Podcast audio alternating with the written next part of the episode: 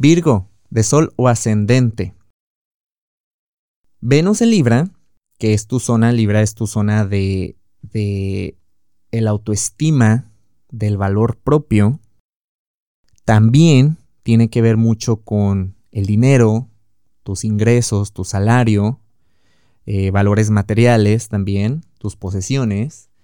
Y Venus ahí estuvo endulzando, pero a lo mejor me vas a decir, no, no, no, no, no. Yo tuve ahí unos eh, este, problemillas económicos, se me atravesaron deudas, pero no me vas a decir que esto te enseñó a administrarte mejor, a tener una mejor relación con tu dinero, con tus cosas, con, con el apego que le tienes a las cosas materiales.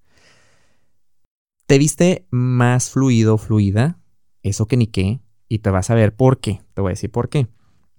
Venus en Libra va a tener ahí en esa zona eh, sus últimas movidas, que es la cuadratura eh, con Júpiter y Saturno en Capricornio, en tu zona número 5, que es la de pues la manera en cómo nos divertimos y disfrutamos. También es la del amor, la de la creatividad. Entonces también esto puede ser que un, un proyecto creativo, un proyecto en sí, eh, te estuvo exigiendo tanto pues dinero, ingresos, inversiones. Y ahí donde fue donde tú, tú eh, lograste entender el poder de la administración.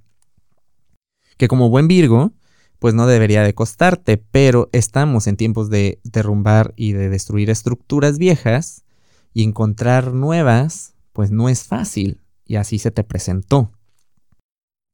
Eh, bueno, haciendo estas movidas, eh, Venus en, tu zona de la autoestima, pasa Escorpio, que es tu zona de la expresión. Entonces vamos a ver, verte, pues más trabajando tu comunicación, la manera en cómo haces tus acuerdos, eh, llevándolos a cabo de manera más sutil, con una comunicación más empática.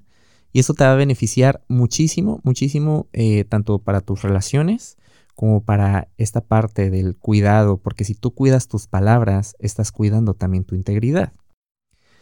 Si quieres saber más de la energía disponible, te invito a que escuches el episodio eh, de la semana del 16 al 22 de noviembre y que nos sigas en redes sociales. Búscanos como Caja Astral Podcast.